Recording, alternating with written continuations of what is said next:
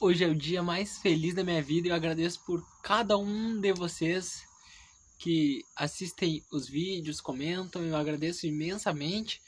Né? E continuamos nessa vibração positiva aqui na, no YouTube, nas redes sociais, né? Que a gente vê um lugar às vezes que só tem discórdia e vamos espalhar conhecimento. Como eu sempre falo, seja do que for, né? Se você costura, se você pinta, se você é músico, espalhar conhecimento alegre, né?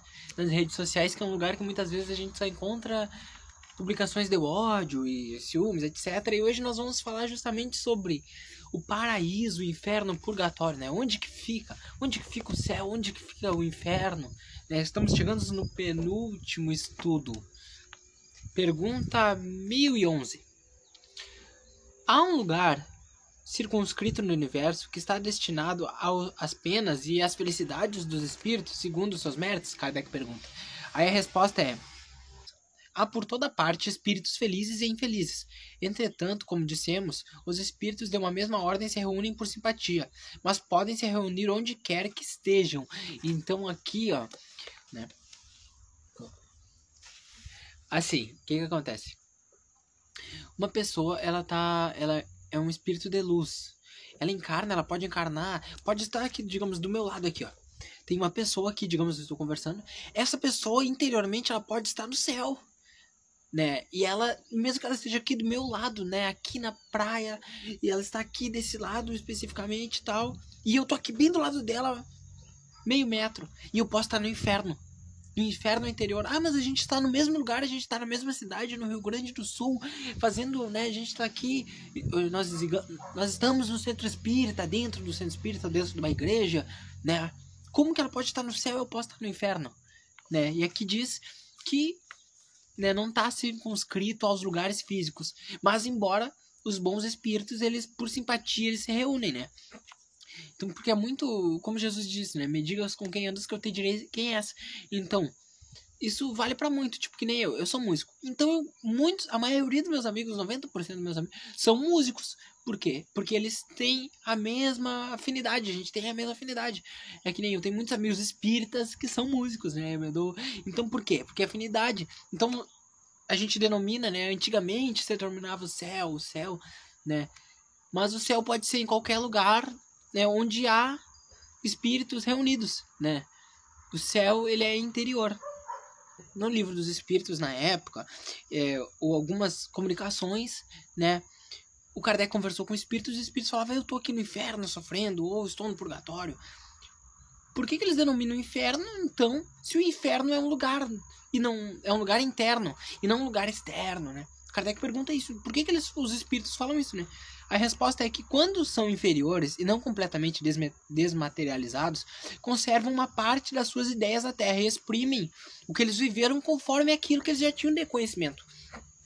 Então, eu botei essa pergunta por quê? Porque muitas vezes a gente pensa, ah, o espírito, ah, tem o espírito, o espírito me falou tal coisa, então aquilo ali tá certo. Não necessariamente, porque os espíritos são pessoas, e as pessoas também erram. Então, muitas vezes o espírito pode se expressar de uma forma equivocada, e muita gente, né, principalmente acaba no fanatismo, né, isso não acontece só no, no espiritismo, acontece em várias religiões, às vezes até na igreja evangélica, quando alguém tem que, é, que chamam de profetas, ele fala, não, você tem que fazer tal coisa, abandonar seu emprego e não sei o que.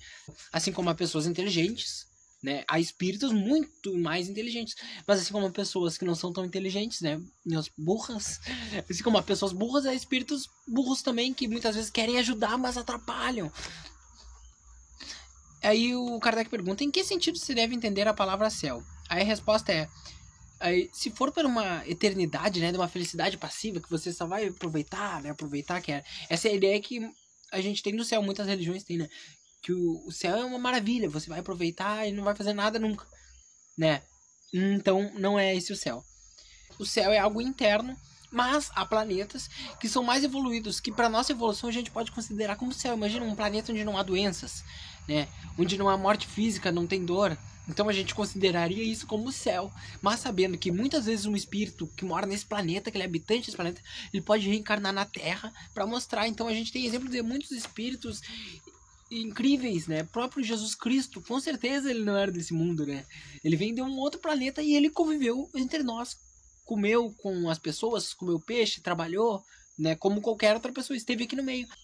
Aí a, o Kardec pergunta: Jamais o reino do bem poderá ter lugar na terra? Aí a resposta é: O bem reinará sobre a terra quando os espíritos que estão, né, os habitantes da terra, conseguirem vencer os maus. Então farão nela reinar o amor e a justiça, que são as fontes do bem e a felicidade, né? Eu volto a dizer uma coisa aqui, já falei em outros estudos, que os espíritos sempre falam que se a gente não fizer o bem, se você não faz nada, você pensa, não, não tô fazendo mal.